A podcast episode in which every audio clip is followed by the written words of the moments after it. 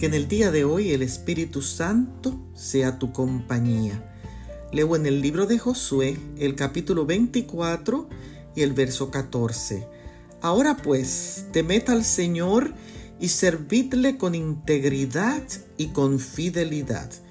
En el texto de hoy, cuando el patriarca Josué, sucesor de Moisés, habla al pueblo, a los líderes y a los ancianos de las grandes obras y de la fidelidad de Dios, los desafió a hacer un pacto con Dios y a servirle con integridad y con fidelidad en agradecimiento a sus bendiciones y a su bondad inmerecida.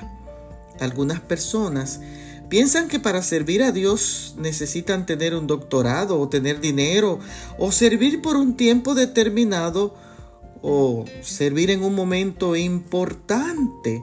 Pero a través de los años he aprendido que servir es un privilegio que Dios otorga, porque confía en nosotros y en los dones que nos dio y en nuestra obediencia.